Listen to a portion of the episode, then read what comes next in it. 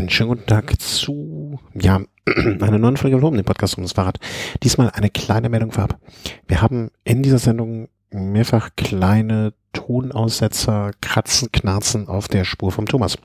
Das ist mir schon während der Sendung aufgefallen, aber ich dachte, nun ja, vielleicht kriegen wir das hin, kriege ich das in der Post-Production, vielleicht habe ich es nur auf dem Kopfhörer. Ähm, er hat seine Spur auch noch aufgenommen und so weiter und so fort. Das war leider alles nicht korrigierbar. Dieses Knarzen ist drauf. Ähm, es ist schon neues Material bestellt. Ich hoffe, denke, möglicherweise kriege ich das bis zu unserer nächsten Sendung gelöst, das Problem. Ähm, das wäre toll.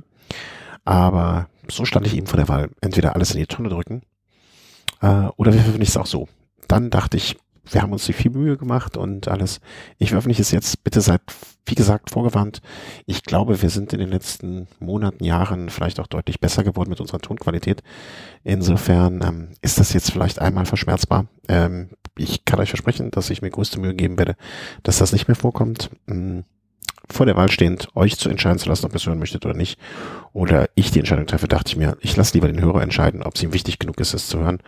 Äh, ihr seid alt genug. Das ist einfach gesagt. Alles klar. Danke für euer Verständnis und trotzdem viel Spaß mit der Folge. Tschüss. Einen schönen guten Tag zu einer neuen Folge Welcome, dem Podcast rund ums Fahrrad. Und äh, ja, es ist Tour de France. Da zeichnen wir gerne mal öfter auf. Und äh, dass es diesmal so lange dauert, liegt definitiv nicht an ähm, dem guten Thomas aus München. Guten Abend. Hallo, schönen guten Abend. Der stand nämlich immer Gewehr bei Fuß mit seinem Mikrofon, aber irgendwie habe ich es nicht einrichten können oder hat es der Chris nicht einrichten können. Und deswegen hat es diesmal etwas länger gedauert als äh, üblich. Aber dafür werden wir in der zweiten Tourhälfte dann umso mehr angreifen und äh, dann aus, aus unserer sicheren Position gerade das Peloton auf äh, überrunden sozusagen. Die Tage irgendwo den Satz gelesen, dass es die beste Tourwoche seit sehr, sehr langer, die erste Tourwoche seit sehr, sehr langer Zeit Unterschreibst du das? Ähm, nein. Äh, auch weil, ja, vielleicht mag das manchen Leuten so vorkommen. Es passiert viel, aber äh, nichts, wie soll ich sagen, ähm, nichts Gravierendes für das Gesamtklassement. Mhm.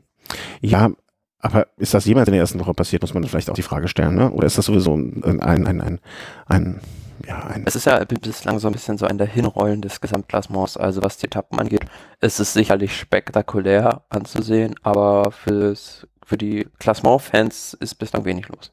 Ja, das kann man vielleicht so unterschreiben. Ähm, gucken wir mal aber, was sich da so getan hat. Ähm, wie, ihr, hatten ja, ihr hattet ja das letzte Mal ziemlich genau vor einer Woche aufgenommen. Ähm, mhm, nach dem Zeitfahren, Mannschaftszeitfahren.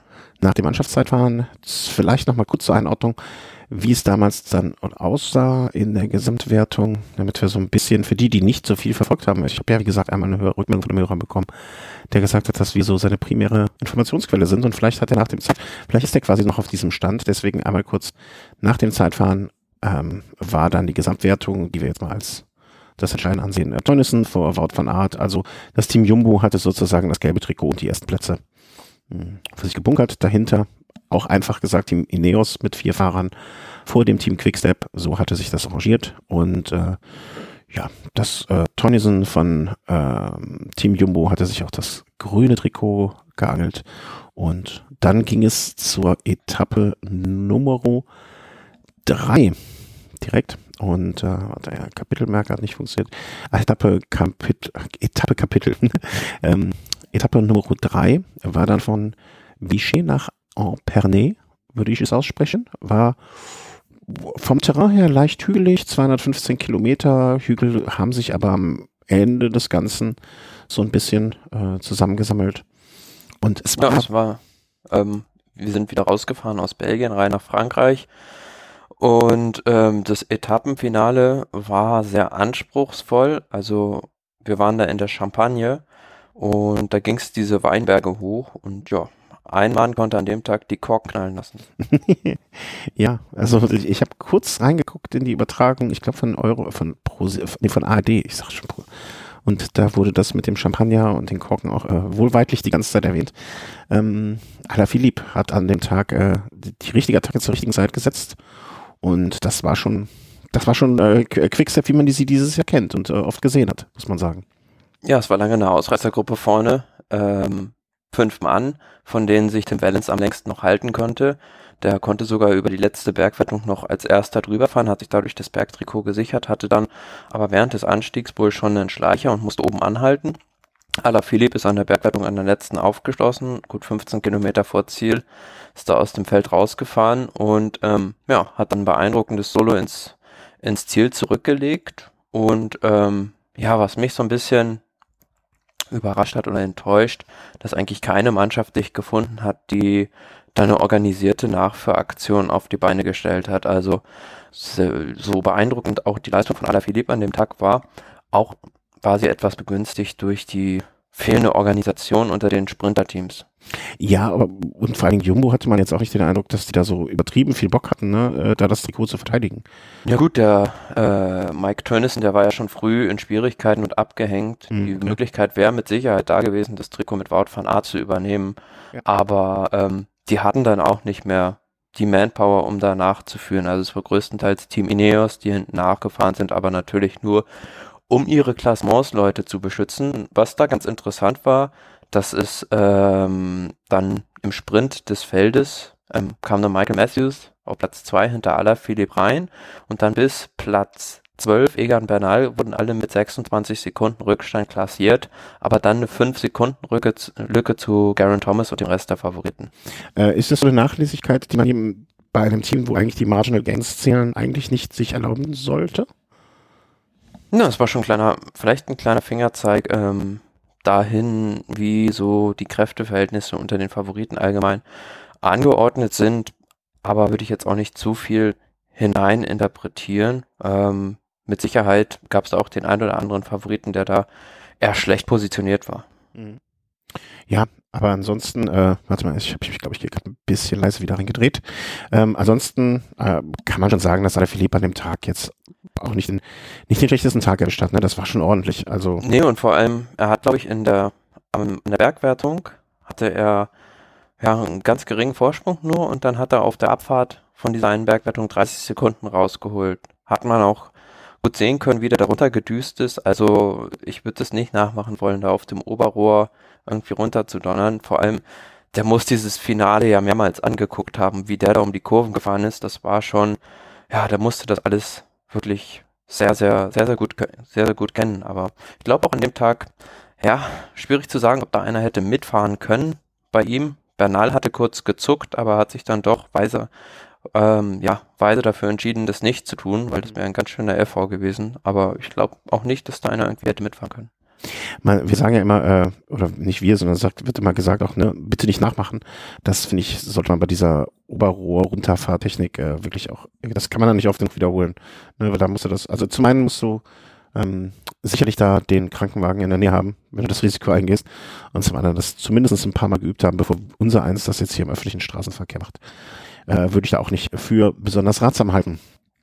Ähm, sonst noch etwas zu der Etappe. Also mir fiel danach eigentlich nichts groß, sondern ich noch ein, was man da erwähnen könnte. Ja, gelungen, gelungenes Finale auf jeden Fall sehr schön mit diesen Weinbergen da und auch die Etappenankunft, da ging es dann nochmal leicht berghoch. Also ja, mal eine Abwechslung. Ja, auf jeden Fall. Also schön geplant, kann man, wie sagt man, kann man nicht meckern. Ne? Warum auch? Ähm, Stand der Dinge nach dieser Etappe war natürlich Julian Alaphilippe äh, im gelben Trikot. Äh, Quatsch, äh, doch, ich war hier im falschen. Julian Alaphilippe im gelben Trikot vor Wout van Aert und Steven Kreuzweg, äh, George Bennett, die natürlich alle noch davon profitiert haben, dass sie im Mannschaftszeitfahren voll waren. Ähm, danach Michael Matthews als erster Nicht-Jumbo-Fahrer vom Team Sunweb hatte sich um zehn Plätze verbessert mit seinem, äh, ja, mit seinem Beisein in der Ausreißergruppe und dann kamen schon Bernal und Tom, Gerard Thomas. Ähm, ansonsten, aber wie ich mal sage, ne, ich hätte gerne mal, wenn die bei Pro Cycling Stats oder so die Top 10 Favoriten oder so einfärben würden. Oder dass man alles andere außer die rausfiltern kann, um so eine Art bereinigtes Klassement, wie wir es auch nennen. Ja, aber an dem Tag hat sich da noch nichts getan. Nee, nein, nein, äh, eigentlich nicht. Ja, aber wäre trotzdem interessant, das nach diesem Tag da auch schon mal zu sehen.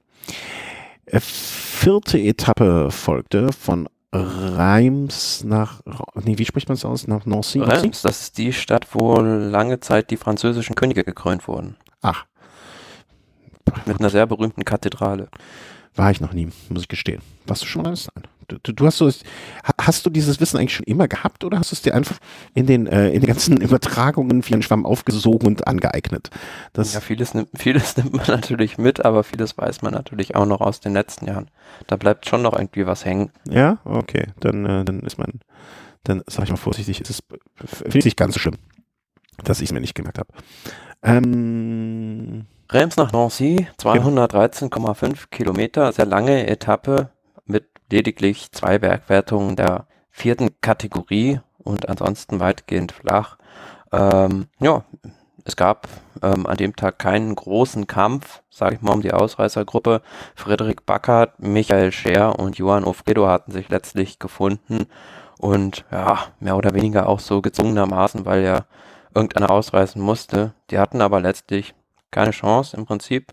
Und man hatte so ein bisschen spekuliert, hm, schafft's dann ähm, so ein reiner Flachsprinter wie Dylan Gronewegen über diese Viertkategorie Bergwertung da äh, 16 Kilometer vor Ziel, 3,2 Kilometer mit 5 Prozent. Ähm, Sunweb hatte da ordentlich Tempo gemacht, aber letzten Endes, ja, sind da die ganzen Flachsprinter auch drin geblieben und es kam zum Massensprint. Genau, also das, was man allgemein ja auch gerne den Sprint Royal nennt, weil da hat ja wirklich, wenn ich das so sehe, keiner gefehlt. Und äh, was Alaphilippe am Tag vorher sozusagen begonnen hat, hat Viviani dann weiter betrieben, äh, Sieg für ihn ähm, auf der Zielgeraden vor Alexander Christoph, was ich einigermaßen bemerkenswert fand, dass er so weit vorne gelandet ist und äh, Caleb Youn, Peter Sagan, Dylan Kreunwegen ähm, mit wem hat man denn Viviani jetzt in den letzten Tagen nochmal in Verbindung gebracht? War da nicht auch irgendwas von einem Wechsel die Rede? Da wird die Mannschaft verlassen, da steht so gut wie fest und wechseln. Du warst jetzt ganz kurz weg, kannst du nochmal bitte zu wohin wird er wechseln? Das habe ich nicht. Viviani wird die König Quickstep höchstwahrscheinlich verlassen und äh, mit großer Wahrscheinlichkeit sich der Kofidis-Mannschaft anschließen. Kofidis, genau, das war's. Hab, hatte mich so ein bisschen gewundert, weil die hat jetzt nicht so. Ähm, Gleichzeitig dafür soll angeblich Sam Bennett ihn ersetzen. Mhm. Habe ich jetzt, habe ich noch keine Meinung zu. Aber ich habe vieles bis jetzt so, also dieses Jahr sind sie mir noch gar nicht irgendwie aufgefallen. Ja, also, aber die wollen scheinbar nächstes Jahr in die World Tour und da brauchen sie ja auch noch ein paar gute Fahrer dann. Ja, ja, also ähm, bin ich gespannt, wie, wie sich Viviani mit äh, Nasser Buhani da verstehen wird. Das wird äh, interessant. Ich kann mir gut vorstellen, dass der die Mannschaft verlässt. Ja, also beide auf einem, äh, auf einem Haufen kann ich mir auch schwer vorstellen, dass das gut geht, beziehungsweise gemacht wird. Ähm, Gibt es sonst noch was an diesem Tag? Also eigentlich. Ja, der Sprint, der war ja doch ähm, ganz schön umkämpft. Also Viviani hat davon profitiert, dass er einen guten, guten Leadout hatte. Mhm. Ähm, ich hielt eigentlich Alexander Christoph an dem Tag für den schnellsten und ja gut, Peter Sagan, der hat sich da wieder durchgewühlt, dem, dem brauchst du auch keinen Anfahrer zur Seite stellen. Denn im Grunde wegen, ja, dem haben sie wahrscheinlich so viel Laktat in die Beine gefahren an dieser vierten Kategorie Bergwertung, dass er am Ende nicht mehr ganz vorne reinhalten konnte. Und ähm, ja, was ich so bemerkenswert fand, das war, glaube ich, auf dieser Etappe in dem Sprint, ähm, wie es dann Positionskämpfe gab. Also beispielsweise Jasper Philipsen der da sich mit Sagan duelliert hat um das Hinterrad von ähm, Viviani, aber Sagan schafft es immer, die Leute da irgendwie wegzuboxen, ohne sie vom Rad zu hauen. Ja, das ist so, Bauernschleue klingt gemein, ne? aber der hat irgendwie das Talent, der, der, hat sich, ich weiß gar nicht, ob Sagan sich jemals auch äh, eine Strafe eingefangen hat. Ähm, ja klar, er wurde ja einmal in Vitell damals von der Tour ausgeschlossen, als ah, ja, ja, stimmt. in die Bande gefahren hat. Ja, stimmt. Oh Gott, wie konnte ich das vergessen? Ne, aber ich, ich, ich finde jetzt, wenn einem un, ähm, wie soll man sagen, un, unfaire Fahrer einfallen, äh, ist jetzt irgendwie Saga nicht so der erste Name, der einem da präsent ist. Also mir zumindest nicht. Klar, aber es ist immer ein Drahtseilakt. Also wie weit, äh, ja, wenn er nur ein bisschen weitergeht, dann äh, landet der Gegner auf der Straße und dann äh, kann es auch ganz schnell mit der Disqualifikation nicht weit hergeholt sein. Ja, ja, total. Ne? Aber auch da wieder der Fall, ähm, also wie man sehen konnte, dass er gut durchgekommen ist. Ähm, Alexander Christoph, hättest du ihn jetzt vorher schon als so stark angesehen oder, oder eingeschätzt, dass er nochmal zurückkommen kann im Sinne von, äh, dass er so, so gut vorne platziert sein kann oder platziert sein wird? Nee, ist immer dann gut, wenn es vorher, äh, wenn es einen Massensprint gibt, wo die Etappe vorher schwer war. Also so diese ganz tellerflachen Etappen, da ist er, hat er wenig Chancen gegen die reinen Flachsprinter, aber wenn es vorher ein bisschen schwieriger war, dann ist er natürlich ein ganz heißer Kandidat nach wie vor. Ja, ja, ja. Gut, gut. Ähm, denke ich mal, dass zu dieser Flachetappen, Et, Flachetappen-Etappe vom vergangenen Dienstag damit eigentlich alles gesagt ist. Vielleicht noch die Gesamtübersicht im Gesamtklassement. Hat sich da eigentlich kaum etwas getan. Äh, Michael Woods und Wilko Kellermann haben Platz 10 und 11 gewechselt. Kann man jetzt vernachlässigen. Ansonsten immer noch Alaphilippe vor Van Aert und Kruiswijk. Ähm, gehen wir einfach oder wechseln wir rüber zu dem darauf folgenden Mittwoch. Ja, das ist so die Zeit, wo man sagt, ne, da, da, da können die Sprinter glänzen. Ähm, insgesamt auch wieder eine Etappe, wo man vorher sagen konnte, ich weiß nicht, wie weit ihr in der Vorschau äh, gesprochen habt, aber das erinnere ich nicht mehr. Ja, bis Freitag. Bis Freitag, okay. Ähm, ähm, ja, 175,5 Kilometer. Saint-Dié-de-Vosges nach Colmar, also der erste Tag in die Vogesen, nahe der deutschen Grenze. Es waren noch sehr viele deutsche Fans an der Strecke. Und es gab eine Bergwertung der dritten Kategorie zum Auftakt und dann drei, dreimal zweite, nee, zweimal zweite Kategorie und zum Schluss noch einmal dritte Kategorie. Und es war so die Frage, hm, Sprint oder vielleicht dann doch die Ausreißer und für die Sprinterteams war es dann dementsprechend ja so der Balanceakt, ähm, ihre eigenen Sprinter nicht zu hart an den Bergwertungen anzufahren, aber gleichzeitig die Ausreißer nicht zu weit wegzulassen. Mhm. Und ja, der letzte Überlebende aus der Ausreißergruppe, also Bora Hans Grohe, hat er überwiegend zusammen mit äh, Sunweb die Nachfahrarbeit organisiert. Der letzte Ausreißer, der dann gestellt wurde, war dann ähm, Tom Squillens, aber ähm, ja, Tim Wellens, der hat an dem Tag fleißig weiter Punkte gesammelt fürs Bergtrikot und hat seine Führung da ausgebaut. Ja, und am Ende, was ich eigentlich nicht für möglich gehalten hätte, hat Bora Hans Grohe geschafft, einen Sprint zu organisieren, beziehungsweise Sunweb. Und ja, es war verwinkeltes Finale und absolut chaotischer Sprint. Ja. Also das muss ich auch sagen, äh, man äh, noch so 50, 80 Meter vorher war wirklich kaum absehbar, wer das Ding dann abschießen wird, ne? Weil äh, also es war wie soll man das beschreiben? Ähm, es ging halt zu wie, wie beim Kriterium links um die Ecke. Wie auf dem Jahrmarkt, ja, ja also. Genau. das ist so eine belgische Kirmesrennen, ne? Als wenn es, äh, also, ja, also du, du siehst ja daran, dass da die Platz, Platz 3 beispielsweise Matteo Trentin, Platz 5 Greg van Avermaet, äh, dass es vorher richtig, richtig schwierig war. Oder auch Nils Pollitt, der auf Platz 8 gesprintet ist. Aber Peter Sagan, wie gesagt, also der hat einfach diese Gabe, instinktiv das richtige Hinterrad sich zu suchen, sich richtig zu platzieren. Das kann keiner so gut wie er. Und dementsprechend war auch am Ende der schnellste. Mhm. Und ja, wie du sagst, zu Recht, äh, da kann man in dem Fall auch äh, gar nichts anderes sagen, will man ja auch gar nichts anderes sagen. Er ist nicht ohne Grund derjenige, der das grüne Trikot oft genug und lange genug schon ähm, auf seine Schulter getragen hat und hat es dann an diesem Tag dann auch äh, natürlich, man möchte fast sagen natürlich, ähm, übernommen. Ja, und es war sein zwölfter Etappensieg bei der Tour de France. Ähm, vielleicht noch ein bisschen interessanter, er ist dann schon vorher, glaube ich, auf einer Etappe gleichgezogen mit Erik Zabel mit 22 zweiten Plätzen. Also hat er die meisten zweiten Plätze auch bei der Tour. Okay. Wie viel fehlen ihm jetzt nochmal zu, wie heißt er hier, äh, ja, wo ich der Einzige bin, den mag. Äh, Tour de France-Sieger. Engländer, helfen mir noch auf die Sprünge, der nicht mitfährt dieses Jahr. Zu? Oh, englischer Sprinter, Mann. Mark Cavendish. Ja, wie viel, wie ja, ja, da fehlen ihm noch, äh, glaube ich, 18 Siege. Ja, ne, das waren 30, oder? Habe ich das nicht richtig? Genau. Eddie Merckx hat 34. Ja. Also da kann sich der Herr Sagan, muss sich dann noch ein bisschen anstrengen, aber ich traue es ihm durchaus zu, dass er diese 30 noch irgendwann, also äh, packen wird. Wie alt ist er jetzt? 28, 29? Äh, ja, 29 Jahre alt. Lass ihn noch mal fünf Jahre auf dem Niveau fahren. Da wird das, äh, da kann das durchaus noch was werden. Wenn nicht sogar mehr. Ja, und ähm, ärgerlich für Sunweb natürlich. Michael Matthews hat diesen Sprint völlig vermurkst. Viel zu schlecht, also ganz schlecht positioniert. Die Mannschaft hat den ganzen Tag gearbeitet, aber er konnte das nicht vollenden. Ja. Ja, aber wie viel, ne, ich finde das immer schwierig, das zu sagen, ne, also, ich will nicht sagen vermurkst, aber, ne, er, er hat ja trotzdem, also, man, manchmal hat man halt kein, kein Glück und dann kommt das Pech noch dazu oder äh, so in der Art gesprochen. Ne, das war jetzt, äh, ich glaube, das war ein Sprint. Das Glück des Züchtigen, die, dieser Spruch äh, ist sehr, wie soll man sagen, äh, sehr richtig. Aber Michael Matthews hatte da einfach nicht das Glück des Züchtigen und äh, ja, schade für ihn. Ähm, und schade für das Team Sunmap, ne, dass er vielleicht jetzt auch mal, dem täten dir jetzt einen Sieg bei der Tour auch mal ganz gut. Behaupte ich einfach mal sehr, sehr oft jetzt schon Pech gehabt. Bei der ganzen Geschichte. Definitiv, ja. Ähm, und dementsprechend würde mich freuen, wenn die da nochmal irgendwie nachlegen könnten.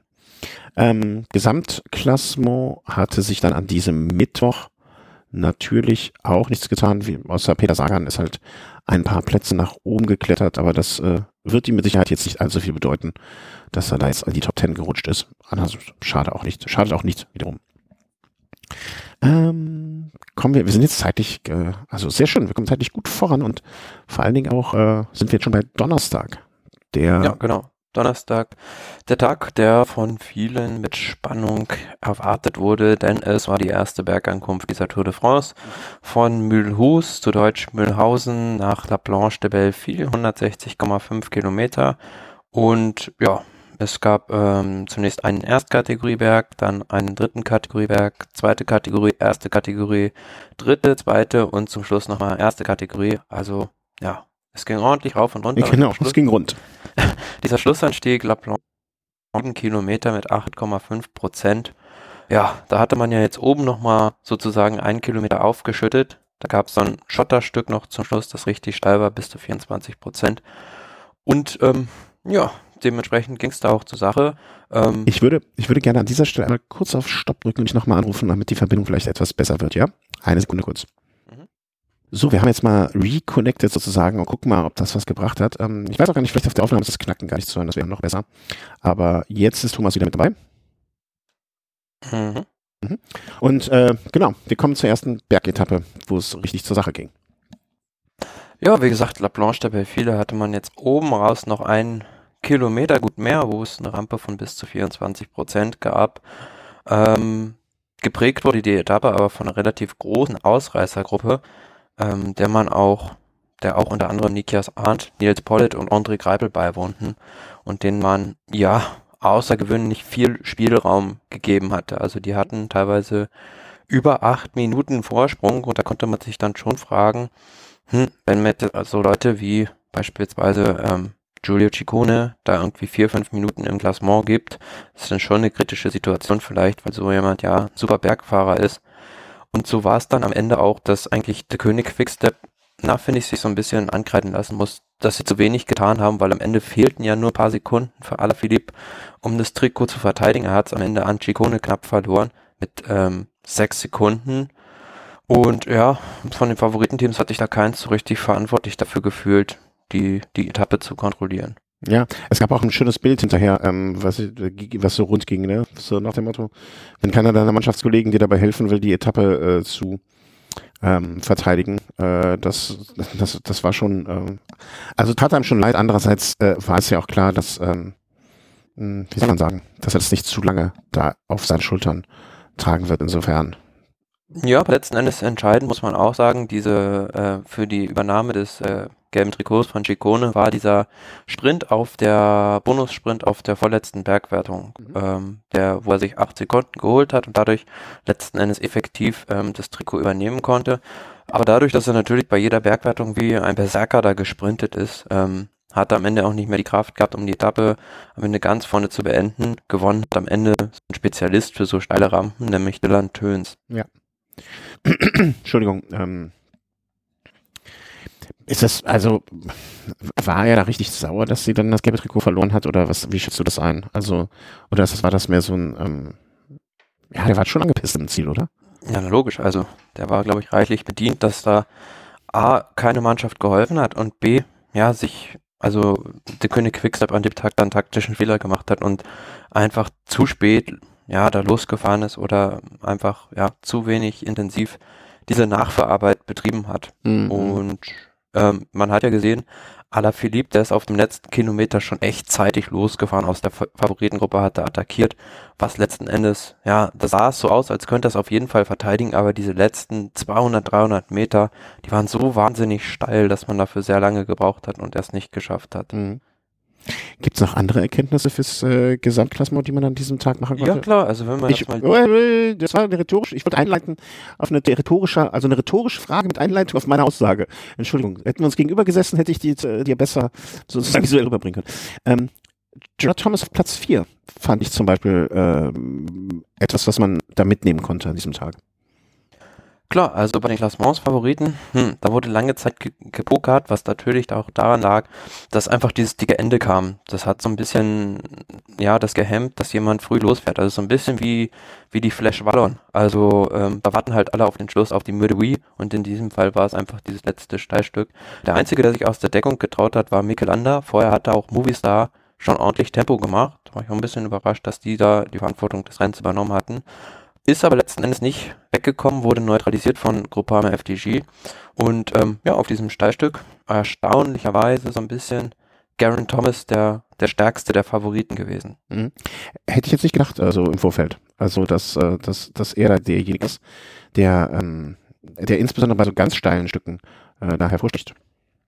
Ja, aber wenn man mal guckt, beispielsweise also Thomas und Pinot, sind ja jetzt eher zwei für Klassementsfahrer-Verhältnisse etwas bulligere Anführungs- und Schlusszeichen Fahrer, mhm. die da von den Favoriten am stärksten waren. Ähm, da geht es halt letzten Endes dann vielleicht auch so ein bisschen um die Traktion auf diesem Schotterstück. Ah, okay, was meinst du? Und ja. wenn das nochmal, wenn man sich das angeguckt hat, Garen Thomas ist das Ding halt komplett im Sitzen draufgefahren, während viele dann da auch wahrscheinlich ein bisschen an Traktion verloren haben, dadurch, dass sie im Wiegetritt fuhren. Und ähm, ja, das hat er ganz stark gemacht und hat sich für mich an dem Tag wieder in die Pole Position für den Toursieg gefahren. Ach. Ja, ja, also das äh, wollte ich, na, ne, also. Ja, es stand ja ein großes Fragezeichen hinter seiner Form. Genau. Also er hat ja letzten Endes nur auf Wettbewerbsniveau in diesem Jahr diese Tour de Rome und die bestritten und Teile der Tour de Suisse und seit der Tour de France im letzten Jahr hat er im Prinzip ja auf Top-Niveau kein Rennen mehr bestritten und das äh, war schon schon erstaunlich, dass er jetzt da wieder ganz vorne ist und ähm, wen ich auch sehr stark fand, Thibaut Pinot auch einen super Eindruck gemacht an dem Tag. Auch, auch die Mannschaft war sehr souverän mit Godu und Reichenbach. Aber auch, ja, dahinter Emanuel Buchmann. Ich wollte gerade sagen, ja. Hat, hat sich super gehalten. Und von den Rest der Favoriten, die danach alle so reinkamen, mit einem Abstand im Korridor von, sagen wir mal so, 20 Sekunden im Prinzip oder ja, halbe Minute, ist im Prinzip an dem Tag nur Romain Bardet rausgefallen. Mhm. Ja, aber auch äh, erfreuliche Sachen wie Mikel Landa habe ich äh, erfreut zur Kenntnis genommen, dass er vorne mit dabei ist, ne? der einer der unser Geheim, ähm, Geheimsieger der Herzen sozusagen. Ne? Ja, und er hat attackiert an dem Tag als ja. einziger. Also insgesamt eine Etappe, man sagt so, ne, also alle haben auf diese erste, äh, auf diesen ersten Tag, auf diese erste Etappe geschaut. Würdest du sagen, sie ist dem gerecht geworden, als man gedacht hat? Oder ich sag mal direkt meine Meinung, so richtig hundertprozentig das. Also ein Feuerwerk hat man da noch nicht gesehen, so wie man es vielleicht erwartet hat. Ja, aber oft wie bei der Tour de France, keiner traut sich, was zu riskieren, eher nicht wirklich in die Offensive muss. Und muss halt diese, die, die Zeitabstände so gering sind, ähm, werden halt alle zuwarten. Und das ist so ein bisschen das Risiko, ähm, dass dann halt, ähm, ja, irgendwann der Rest der Favoriten von, in die, in die Falle von Team Ineos tappt. Mhm. Ja, also, hätte was Tolles werden können an dem Tag mit 160 Kilometer, auch nur Länge, aber naja, die Umstände waren da nicht so und ähm, dementsprechend war, müssen wir damit leben, was da rausgekommen ist. Aber wie du schon sagst, ne, eine Erkenntnis, äh, die wir nach dem Tag dort haben, ist definitiv, ähm, Gerard Thomas ist in einer besseren Form, als wir es erwartet haben. Und ähm, ja, wir können damit rechnen, dass er mit, mitfahren wird um den äh, Titel. Ja, ist der Favorit jetzt im Prinzip. Ja, ach, äh, ich, ich, ich weiß es noch nicht. Ich, ich warte noch mal ab. Ne, da, da kann noch einiges passieren. André Greipel hat ja an dem Tag äh, die Sportart gewechselt. Ne? Also, äh, ja, war ja lange Zeit in der Ausreißergruppe. Viele haben geritzelt, was das soll, warum jetzt Pullet und äh, Greipel da die Hörter Trainingsgruppe in der Ausreißergruppe ist. Aber die wollten sich ja im Prinzip dann ein bisschen Zeitvorsprung sichern, um dann nicht ja, unter Druck zu geraten, falls sie hinten im Gruppetto fahren sollten. Mhm was auch gut gelungen ist. Und ja, die letzten Meter waren so steil, dass da André Greipel sein Rad schultern musste.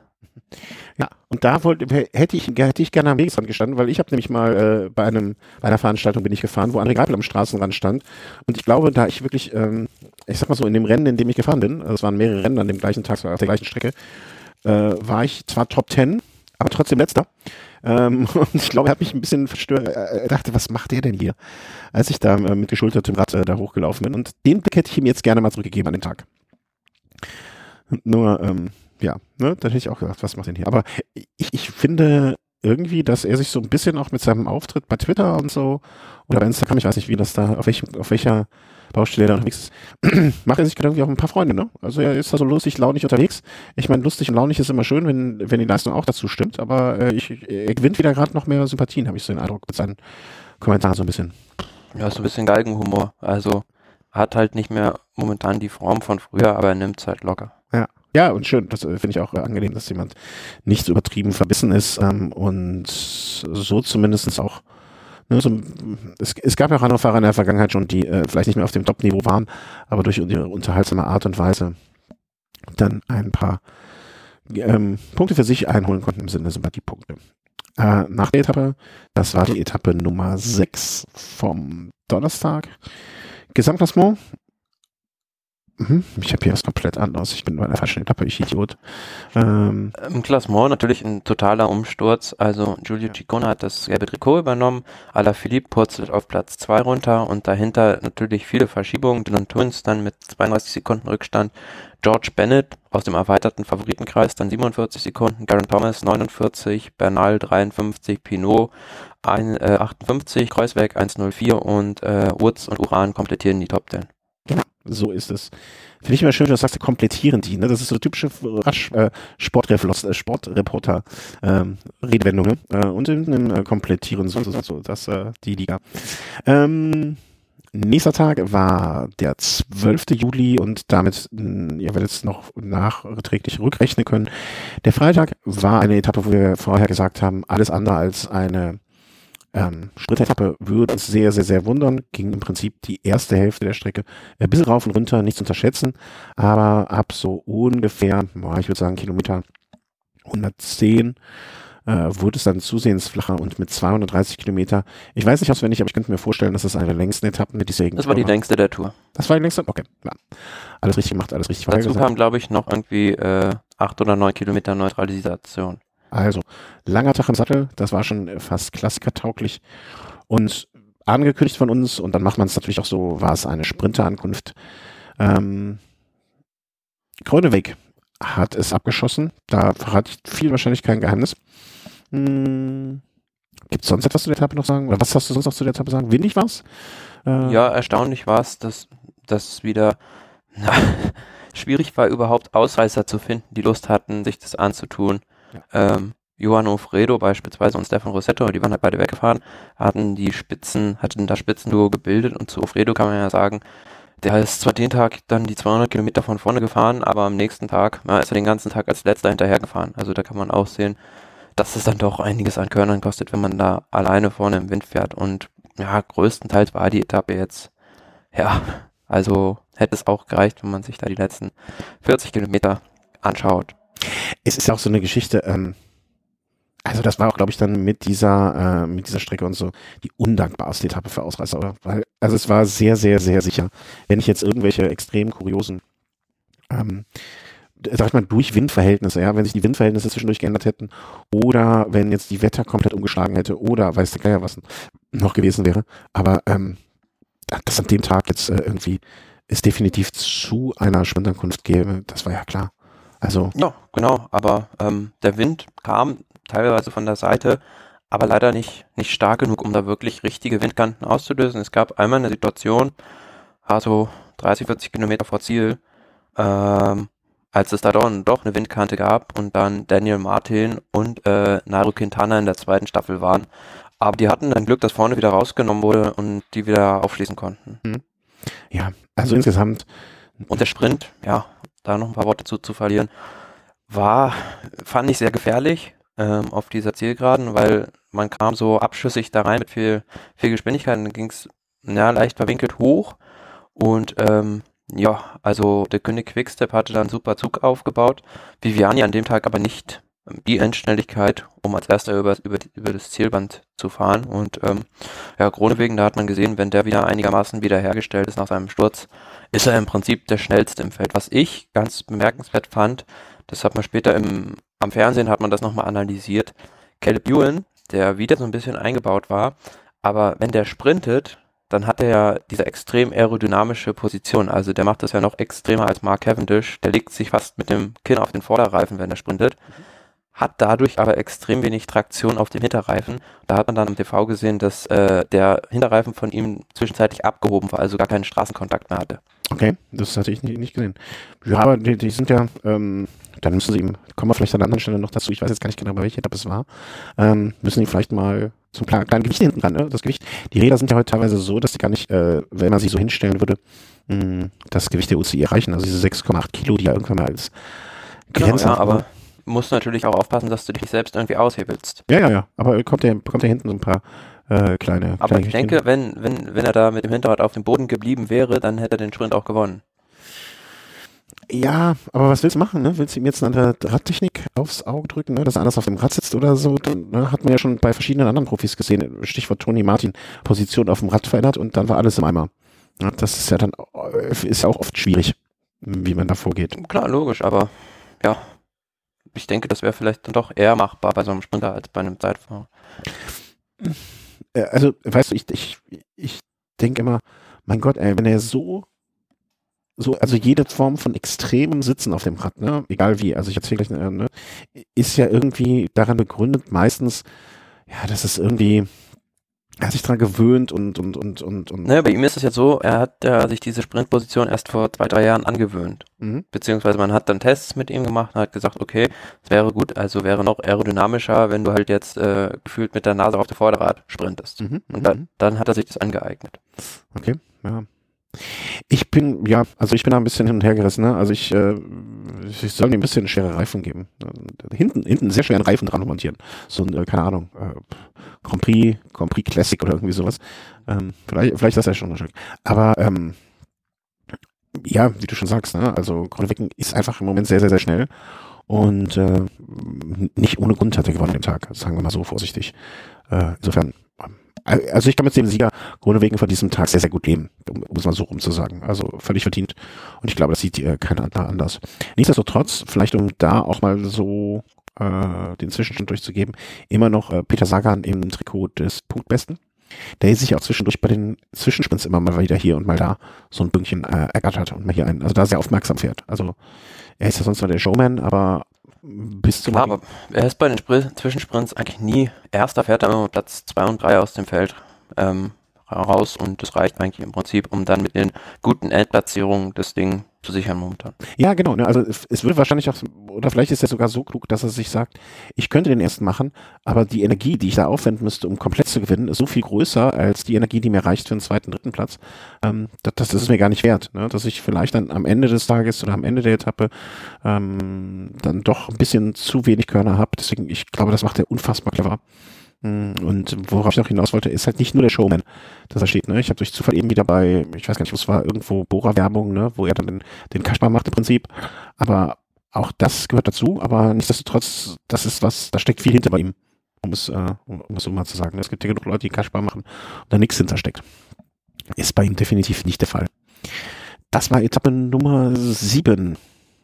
Mhm. Und ja, dann am nächsten Tag ist nicht, ist nicht, schwer, drauf, ist nicht schwer drauf zu kommen, was am nächsten Tag ist, nämlich Etappe Nummer 8.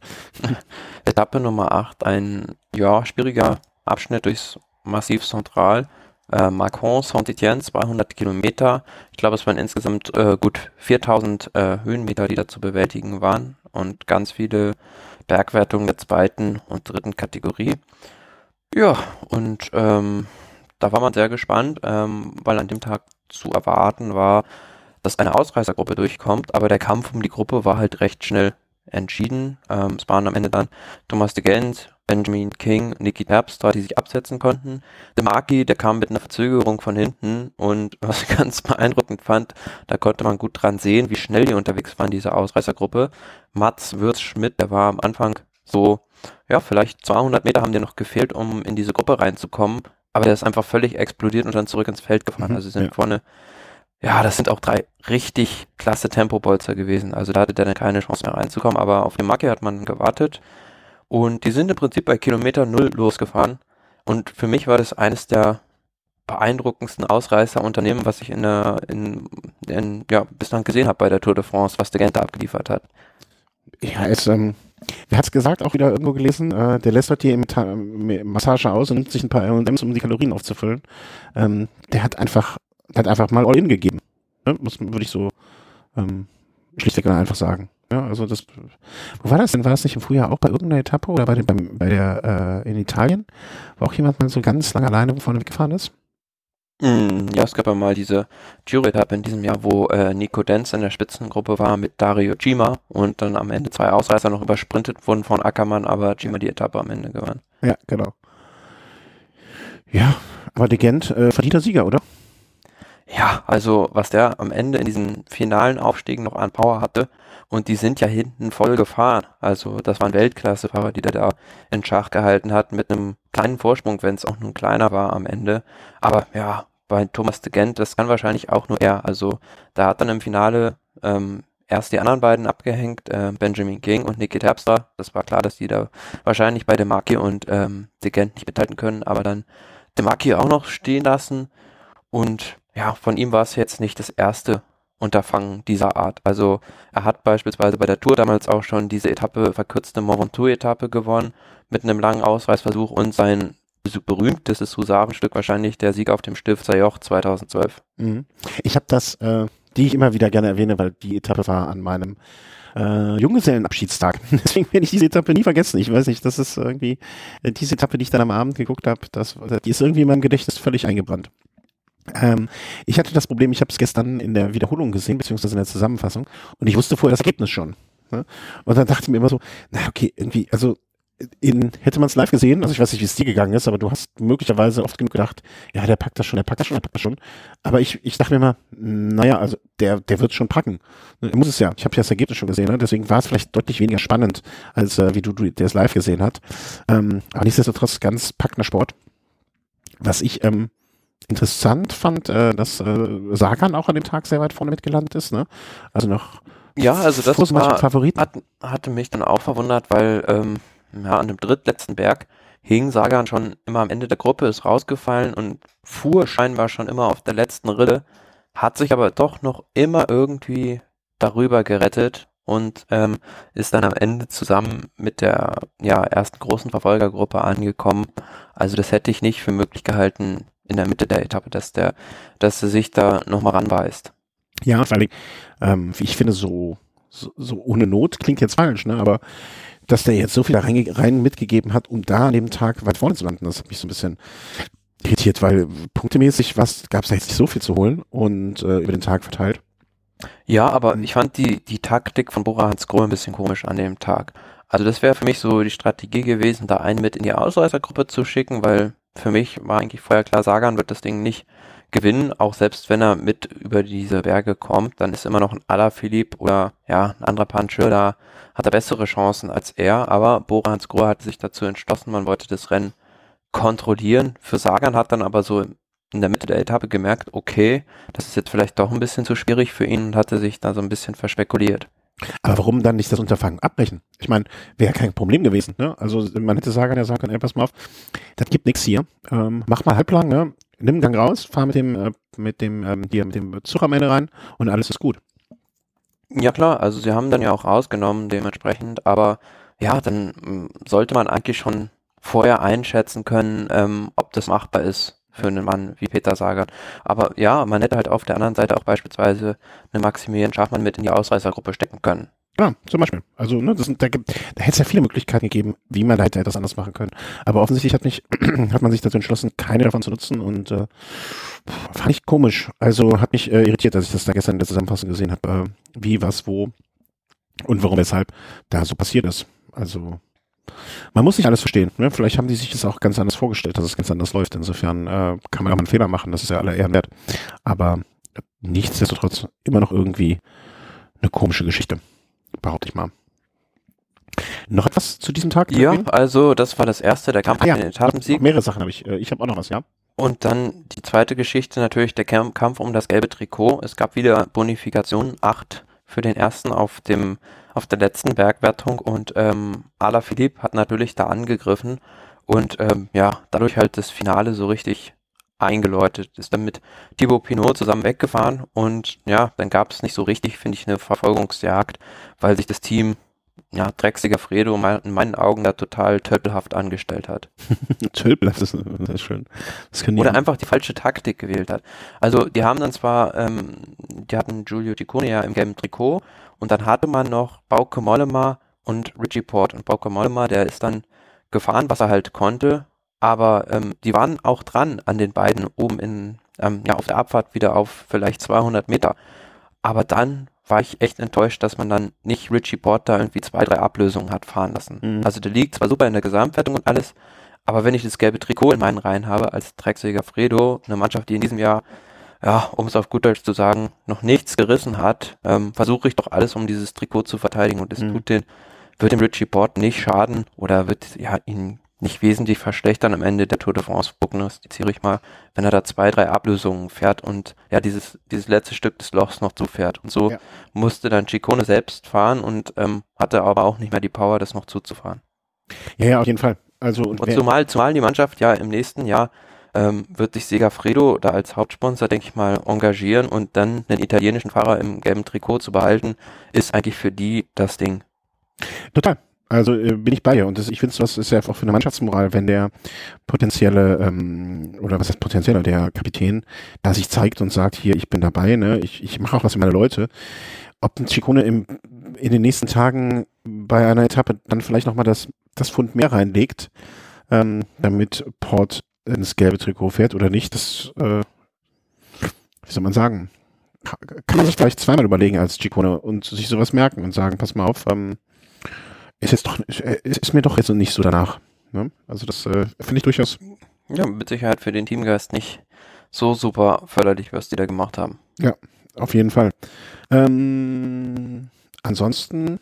Ja gut, also Pinot und Alaphilippe, die kamen dann gemeinsam an, haben eine gemeinsame Sache gemacht. Für Pinot Gesamtwertung, der hat an dem Tag 20 Sekunden plus Bonifikation auf den Rest gut gemacht. Das hat sich für ihn, denke ich, auf jeden Fall gelohnt. Und ähm, ja gut, wenn du halt 20 Sekunden rausfahren kannst auf den Rest, warum sollte es nicht funktionieren? Und Alaphilippe am Ende hat sich das Trikot an dem Tag dann letzten Endes deutlich zurückgeholt.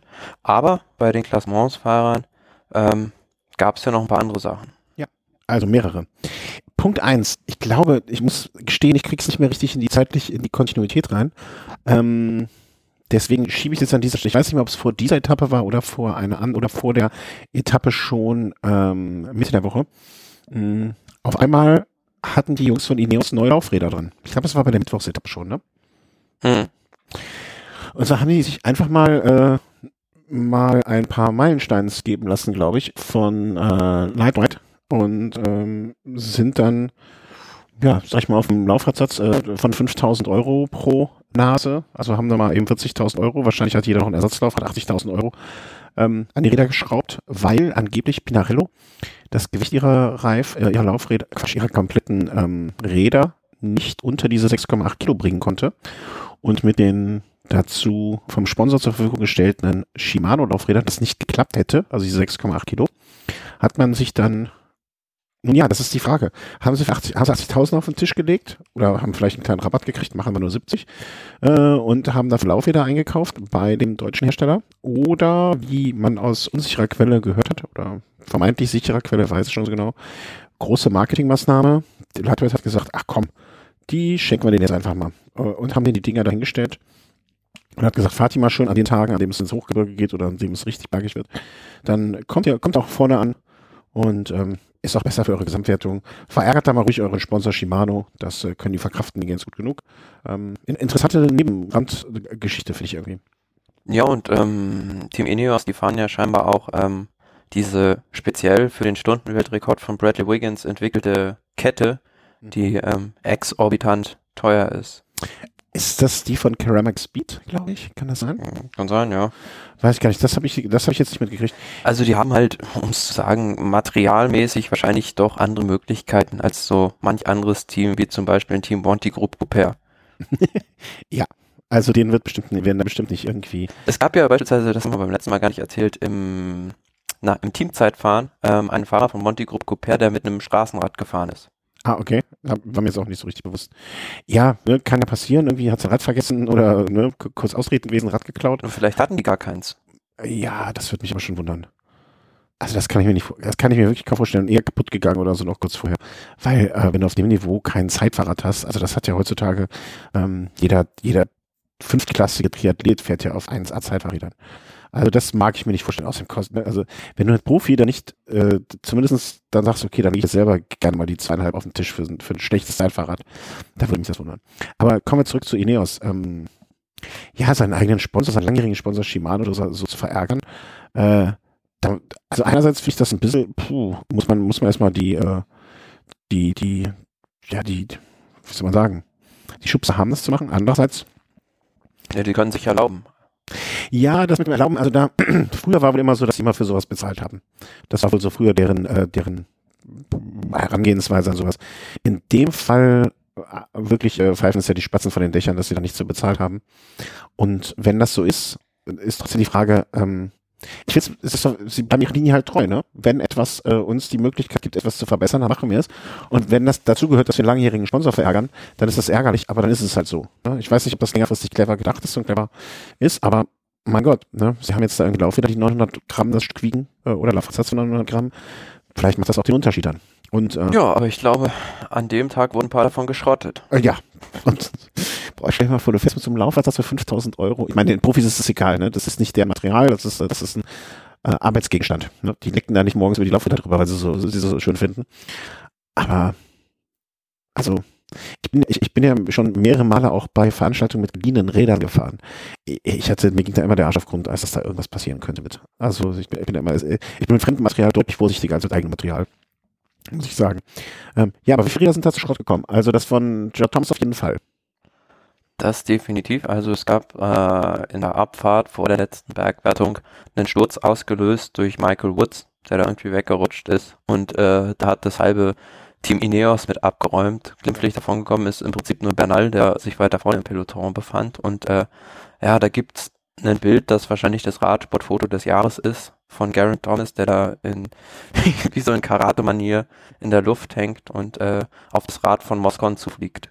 Ja, und da sind dann halt auch ein paar Räder von draufgegangen. Ne? Also das, ja, also wer mal ein Pinarello in zwei Teilen sehen will, der muss sich mal dieses Foto angucken von dem Fahrrad von Moscon. Also da hing nur noch das Schaltkabel, das den Rahmen zusammenhielt. Und da wird in der Marketingabteilung von, äh, von Pinarello, äh, das Bild wird dann nicht an der Wand, an der Wand gehängt, gehe ich mal von aus. Das war schon, also. Mit Sicherheit nicht. Also, ja, also da sieht man aber auch mal, was da teilweise denn für Kräfte auf diese Fahrer einwirken. Aber letzten Endes, ja, ist die Situation für Garen Thomas und für das Team Ineos sehr glimpflich ausgegangen. Also er hat sich da bei dem Sturz nicht ernsthaft verletzt und ähm, die haben super reagiert. Er hat das Rad von einem anderen Fahrer bekommen und ist dann ähm, mit der Hilfe von Wout Puls vor allem wieder in die Gruppe reingefahren. Ja, und das ging wirklich verdammt schnell. Also das war, ähm, ich war wirklich, äh, also man konnte ja kaum hingucken und äh, da war, da war der saß ja schon wieder auf dem Rad. Also äh, Das wirkte für mich fast äh, so, im ersten Moment, als ich das gesehen habe, muss ich so an so Feuerwehrmänner denken, ne, die irgendwie so Handgriffe beim Einsteigen ins Auto oder so äh, so, pro, äh, trainieren, dass es wirklich blind gehen würde. Und so, also es wirkt fast auf mich, als hätte man sowas vorher schon mal geübt. Was, ne? So nach dem Motto, alles klar, du, du, also zumindestens, dass man wusste, okay, das ist das Ersatzrad, ja, also, ne, dass Thomas weiß, okay, das Rad von Moscon passt mir, dann das nächste Rad, das mir passen würde, ist das und das und das. Und das Moscon auch wirklich, äh, nee, wessen Rad hat er genommen? Was, nee, Moscon was nicht, ne? Ich glaube, das von Kwiatkowski. Von Kwiatkowski. Ne, dass, dass auf jeden Fall Thomas weiß, okay, wenn Kwiatkowski in der Nähe ist, das ist meine erste Option, das ist meine zweite Option. Das ging so furchtbar schnell. Ähm, ja, und äh, ist dann ja quasi unverletzt da aus der Nummer auch noch rausgekommen. Wer weiß denn noch? Also irgendein Fahrer, ne, das war, ne, das war ein anderer Tag. Ähm, also nichts Schlimmes passiert. Äh, ob das jetzt mit den Meilensteinen zu tun hatte, ich weiß es nicht. Das wissen wir wahrscheinlich erst, wenn die, äh, bei der nächsten bergigen Etappe, wenn dann wieder die Shimano äh, Hobel dran sind, dann äh, lag es an den Meilensteins. Stell dir das mal vor, die, die sind jetzt nur den einen Tag, jetzt mal, wir spielen mal Mäuschen, ne? Wir spielen Mäuschen bei Lightweight und die sagen, alles klar, wir stellen den, die Laufräder hin und dann fahren die damit und das ist eine riesen PR-Maßnahme für uns. Dann fahren sie damit und am ersten oder zweiten Tag der Nutzung, ja, stellt sich raus, dass das alles irgendwie doch nicht so war und dass die Jungs mit den Rädern nicht zurechtkommen und dann alles wieder, äh, dass sie bei den nächsten Bergantippe mit den normalen Rädern wieder fahren, haben wieder Material für 80.000 Euro zur Verfügung gestellt bekommen, fahren damit zwei Tage und dann sagen sie, nee, doch nicht, danke. Das wäre schon eine geile Nummer. Also ich meine, und dann wird sich Shimano wahrscheinlich äh, wirklich das Fäustchen lachen. Klar, und die anderen sind gelangweilt. Ja. Was für Spaß. Naja, ich bin gespannt. Vielleicht sollte man an der Stelle dann auch mal, ähm, ah nee, machen wir, machen wir, äh, das, machen wir doch die äh, nächste Etappe dann einfach weiter. Gesamtklassement äh, an diesem Tag vielleicht noch mal kurz äh, in das Gedächtnis gerufen, an dem äh, Thomas de Gent seinen großartigen Sieg eingefahren hat, äh, war Alaphilippe vor Ciccone, für Thibaut Pinot, George Bennett, George Thomas, Bernal, Großweig, Igoberto und die Top 10 komplettieren Vogelsang und Emanuel Buchmann, der auf Platz 10 vorgefahren ist. Auch eine schöne Nummer, oder?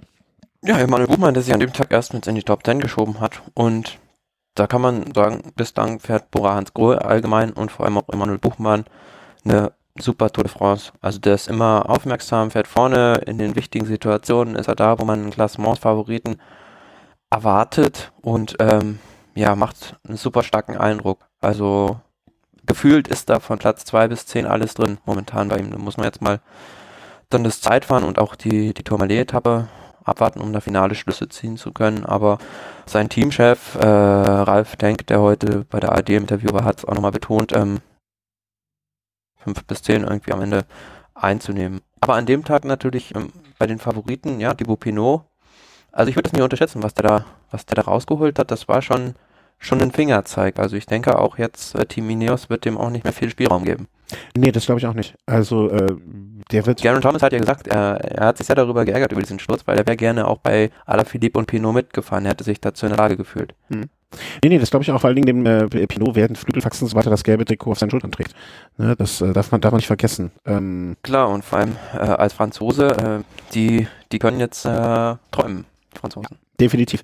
Und er würde ja wahrscheinlich, äh, er hätte die ganze Nation hinter sich. Ne? Also das wäre. Was natürlich eine spannende Frage ist, äh, wie lange kann Alaphilippe jetzt das gelbe Trikot halten und wie lange kann er noch so Feuerwerken? Also gibt viele, die jetzt äh, ja mutmaßen könnte Alaphilippe da auch auf Gesamtwertung fahren. Vielleicht, ähm, das erinnert tatsächlich so ein bisschen an Thomas Vöckler 2011, der da auch im Zentralmassiv in das gelbe Trikot gefahren war und dann erst ich meine, es war auf dieser Alpe d'Huez Etappe zwei Tage vor Schluss erst da rausgefahren werden konnte. Man weiß es nicht, ne? Also ich glaube ehrlich gesagt nicht, äh, dass, also ich glaube nicht, dass wir ihn, wenn wir am nächsten Sonntag uns äh, über die Tour unterhalten, dass wir ihn dann noch im Gelbtrikot sehen. Ja, das ist ein super explosiver Fahrer, der an diesen kurzen Anstiegen hochknallen kann wie kein zweiter, aber jetzt haben, kann man sagen, man hatte schon eine Bergetappe, aber La Planche de Belleville, das waren auch alles so Anstiege. A, wurde die Etappe nicht super hart unter den Favoriten ausgefahren und B, Anstiege, die keine 20 Kilometer lang waren. Also ich denke dann doch, das absolute Hochgebirge A, wenn es über 2000 Meter hinausgeht, B, das jeden Tag abzuliefern und C, wenn dann die Anstiege wirklich so um die 20 Kilometer lang sind, das ist dann doch nochmal ein anderer Effort. Absolut. Und ich, ich, ich glaube einfach, so wird es Ich glaube einfach, das wird, äh, das wird die ganz andere Nummer, die dann noch kommen wird. Also schön und gut, ne, was er jetzt da abgeliefert hat, finde ich, äh, ne, also hätte ich nicht gekonnt, aber äh, ich, ich glaube, dass das noch nicht, also dass wir noch, ähm, dass es, dass er im Moment zumindestens nicht, ja, also das, das ist, der ist nicht der Toursieger dieses Jahr. Ich würde nicht, also ich bin nicht sicher, ob wir, ähm, da sollten wir aber vielleicht mal schon in die Vorschau packen, dann später. Ich bin noch nicht mal mehr sicher, ob wir nächsten Donnerstag, wenn wir wieder aufnehmen, so der Plan, ähm, ob wir ihn dann noch im gelben Trikot sehen werden. Ja, zumal der König Quickstep ja also auf mehreren Hochzeiten tanzen muss. Die müssen zum einen das Trikot für Alaphilippe verteidigen, die Sprints für Viviani anfahren und wir sehen ja oft äh, beispielsweise Vivianis Anfahrer Richese als Erstmann auf so einer Etappe wie, wie jetzt heute oder gestern äh, im Wind fahren und der na, ist dann halt im Finale nicht mehr verfügbar. Und zum anderen haben die ja noch Enric Mas, mit dem man ursprünglich fürs Klassement geplant hat, der super liegt jetzt noch mit nur äh, einer Minute 47, 1, 46, 1, 47 Rückstand mhm. und ähm, dem traue ich dann schon viel eher zu, in die Top 10 zu fahren. Ja, alles richtig. Also unterschreibe ich so, wie du sagst. Lass uns aber mal, äh, bevor wir dann vielleicht auch das, was die nächsten Tage noch passiert, nochmal schnell die Etappe von heute sozusagen ähm, äh, genauso lang und so langsam wie sie war, äh, schnell über die Bühne bringen. Und zwar war das die neunte Etappe, die dann ging von Saint-Etienne nach äh, Bruyodot, würde ich es nennen. Brioude. Brioude, 170 Kilometer, 170,5. Ja. Und äh, Brioude, ähm, wie viele vielleicht wissen, ist die äh, Heimatstadt von Romain Bardet. Und ähm, ja, dementsprechend ähm, wurde der heute besonders stark an der Strecke unterstützt. Aber ja, auch da hatte man wieder viel erwartet im Prinzip. Und ähm, der erste Angreifer des Tages war auch tatsächlich ein Deutscher, nämlich Nils Pollitt. Aber der hat es natürlich extrem schwierig dann, ja, wo es dann der Berg aufging und hatte dann keine Chance, als er von dieser Gruppe hinten überrollt wurde. Ja. Ähm, war dann im Prinzip ein Tag mit Ausreißern, äh, auch immer wieder interessant, französischer Nationaltag, Nationalfeiertag, ähm, Entschuldigung, äh, Nationalfeiertag, äh, wo die Franzosen natürlich immer besonders darauf erpicht sind, äh, zu gewinnen. Äh, am Anfang vielleicht noch, ähm, was Anfang? Ja, nach einer der ersten Attacken, ähm, ein Sturz von Alessandro De Marci, den wir ja in der Sendung schon ein paar Tage vorher hatten sozusagen, äh, der auch abbrechen musste. Vielleicht an der Stelle noch erwähnt, dass auch äh, TJ van Garderen, glaube ich, und was auch heute oder, oder nee, gestern. Ne? Nee, das war schon ein paar Etappen vorher. Da hatte sich bei einem Sturz ähm, ja, über eine Verkehrsinsel die Hand gebrochen und musste dann das Rennen äh, vorzeitig beenden. Genau, achte Etappe. Also gestern war das, wenn ich es richtig hier sehe. Ja, genau. Äh, Education First Fahrer. Schade, war auch einer, den wir immer mal so gesagt haben, ach, könnte ja, könnte ja nie so richtig aus dem Quark gekommen, aber mh, hm, ja, der, der wird diese Tour auch nicht mehr aus dem Quark gekommen. Und ähm, ja, aber ich fand heute auch, am Anfang gab es dann so zwar zwei oder drei Angriffe, aber dann stand halt auch diese Gruppe schon wieder. Ich finde generell den Kampf um die Gruppen, jetzt auch auf diesen mittelschweren Etappen, wo es dann aussichtsreich ist, für eine Ausreißer durchzukommen, finde ich dann doch recht schnell entschieden. Und dann war es halt, ja, für den Zuschauer jetzt auch die nächsten 100 Kilometer nicht mehr so sonderlich spannend, weil der Bestplatzierte war dann irgendwo äh, Nicolas Roach mit über 20 Minuten Rückstand und dementsprechend musste hinten halt keiner keiner reagieren. Was dann noch so, also ja, was mich so ein bisschen zum Schmunzeln gebracht hat, waren diese Aktionen von Soler als auch von Rui Costa, die dann mit Verzögerung noch losgefahren waren aus dem Peloton. Marc Soler hat es noch geschafft in die Gruppe und Rui Costa zum einen, der hat sich äh, noch unbeliebter gemacht, als das wahrscheinlich ohnehin schon ist. Also der ist losgefahren, hat attackiert, als äh, Alaphilippe gerade beim Pinkeln war ich glaube, das, äh, ja, da hat man dann auch eine Reaktion von der König Quickstep-Mannschaft äh, gesehen, als er wieder eingeholt wurde. Die fanden das nicht so toll und ja, generell Rui Costa ist ja, ja ein recht unangenehmer Zeitgenosse als Rennfahrer. Schön, dass du sagst, als Rennfahrer. Ne? Abseits, abseits seines Rades habe ich ihn ja sehr selten erlebt. Ähm. Ja, der war bis an, an dieser Bergwertung bis auf 25 Sekunden wieder dran an der Gruppe. Aber dann, als es dann flach wurde, hast du natürlich als einzelner Fahrer keine Chance. Und da gab es dann ja auch einen heftigen Disput zwischen ihm und seinem sportlichen Leiter. Ja, ja. Ja, aber er hat es wenigstens versucht. Das ist ja dann auch mal irgendwie. Äh, ja, schon, aber wieder Willens, soll man so sagen. Also ich glaube, der hatte da selbst, dem war das unangenehm und der hat da gar keine Böcke drauf, da dieser Gruppe noch mit zwei Minuten hinterher zu fahren. Okay. Ja, wird er, wird er, hat er sich ja insgesamt heute nur Freunde gemacht, ne? Also, wann er losgefahren ist, ist sein sportlicher Leiter nicht, äh, nicht zufrieden. Also, fein, schön gemacht, schön gemacht, Rudi Costa. Also, auch wenn er dann nur in Teilen äh, schuld ist, offensichtlich. Ähm, ja, und aus der äh, aus dieser Gruppe hat dann am Ende, ähm, um das Ganze noch äh, mit äh, sozusagen, um ja aufs, aufs zu Ende zu bringen, ähm, eine Gruppe dann von, ah, wie viele Fahrer waren es? Von sieben Fahrern. Also wie du schon sagtest, Max Soler hat aufgeschlossen, Nicolas Roach. Aus diesen allen hat sich dann im äh, Sprint der Südafrikaner Darren Impey von Michelin Scott früh genug lösen können und hat gegen Thies Benoit ähm, den Sprint gewonnen und ja, sich die Etappe gesichert. Ja, wobei, ähm, Roach und Benot hatten sich dann abgesetzt an dieser letzten, äh, im Laufe der letzten Bergwertung und Impact kam dann von hinten wieder reingefahren. Ja. Und dann, ja, habe ich die Taktik da von Tisch Benot nicht verstanden. Also, der hat dann mit Impact gemeinsame Sache gemacht, aber war ja logisch, wenn der mit dem zusammen, also wenn Benot mit Impact zusammen ankommt, dann ist äh, Benot immer zweiter Sieger. Und da habe ich nicht verstanden, warum der da noch durch die Führung gefahren ist. Hm wie du so, äh, du sagst es immer so schön, ne? wenn du dir vielleicht schon mal, wie viele Kilometer waren es, 165 Kilometer den Draht aus den Ohren gefahren hast, dann äh, überlegst du vielleicht auch nicht immer rational, ne? Oder der hat ihn, vielleicht hat der Rampay verwechselt mit irgendjemandem und dachte, der kann gar nicht sprinten. Äh, ja, aber du brauchst ja einen sportlichen Leiter, der dir, der dir da zu Rat steht. Ja, vielleicht hat der ein Nickerchen gemacht, ne? Oder weiß es nicht, man weiß es nicht. Oder ich, vielleicht war es wie bei den äh, Jumbo Wismar sportlichen Leitern bei Roglic. Ja, wann? Äh, weiß ich nicht mehr. Beim Giro. Ah, okay ja, stecken wir nicht drin. Also alles möglich, alles kann, nichts muss, altes Swingermotto und vielleicht auch da. Ähm, freut mich mit Daryl Impey, also so, so ein Fahrrad, den man. Ja, aber ich bin schon erstaunt bei Daryl Impey. Also der hatte 2013 seinen größten Erfolg, als er ein selbe Trikot nach einem Mannschaftsteilfahren, was glaube ich gefahren war bei der Tour de France. Mhm. Und dann gab es so zwei, drei Jahre, wo er eigentlich so ziemlich gar nichts mehr äh, an nennenswerten Erfolgen gerissen hat. Und jetzt die dass der jetzt in so hohem Alter, ist jetzt auch schon 34, nochmal so richtig stark aufkommt, ne? schon erstaunlich. Aber letztes Jahr, ich habe mir jetzt hier mal seine, seine, seine Statistik aufgerufen, im letzten Jahr ja auch schon nicht, na okay, richtig gut ist das auch nicht. Aber er hatte ja auch schon mal neunter bei einer Etappe, siebter bei einer Etappe. Also er kommt jetzt nicht so komplett, ne? Die Dauphiné hatte das Punktetrikot geholt letztes Jahr. Hm, bei dieser Hammertour in Stavanger ist er Erster geworden. Äh, ja klar, ab dem letzten Jahr, aber davor die Jahre pff, hat er ziemlich Leerlauf gehabt. Also ja, ja, zwei Jahre, zwei Jahre. Hat er dann hat er dann ein Problem gehabt oder äh, ja, aber ja, erstaunlich, dass er jetzt wieder vor allem dann auch als so ja Sprint fester Mann da mit den beiden äh, Bergfahrern Roach und Benot am Berg mithalten konnte. Ja, fand ich eine Überraschung. Ja, ja, ja, ja, da möchte ich dir gar nicht widersprechen. Ich guck mal gerade hier mit dem der Vergangenheit. Ähm, naja, naja. Damit sind wir auf dem Stand von heute. Ja, also ihr seid jetzt aktuell da, wo ihr sein wollt, äh, wenn ihr euch einen Gesamtüberblick verschaffen wolltet. Ähm, Gesamtklassement. Ich, ich sag mal, wir gehen jetzt mal alle Trikots mal kurz so durch. Ähm, alle vor Chicon Pinot, da hat sich also nichts geändert. Bennett, Thomas, Bernal, Grüßweg, Uran und Vogelsang Buchmann. Gesamtwertung. Ähm, Punktetrikot, nicht weiter überraschend, Peter Sagan von Michael Matthews. Ähm, ich glaube, Sonny Colbrelli, Elia Vivani, Jasper Stuyven. Und danach wird es dann aber auch schon uninteressant für diese Wertung. Hm.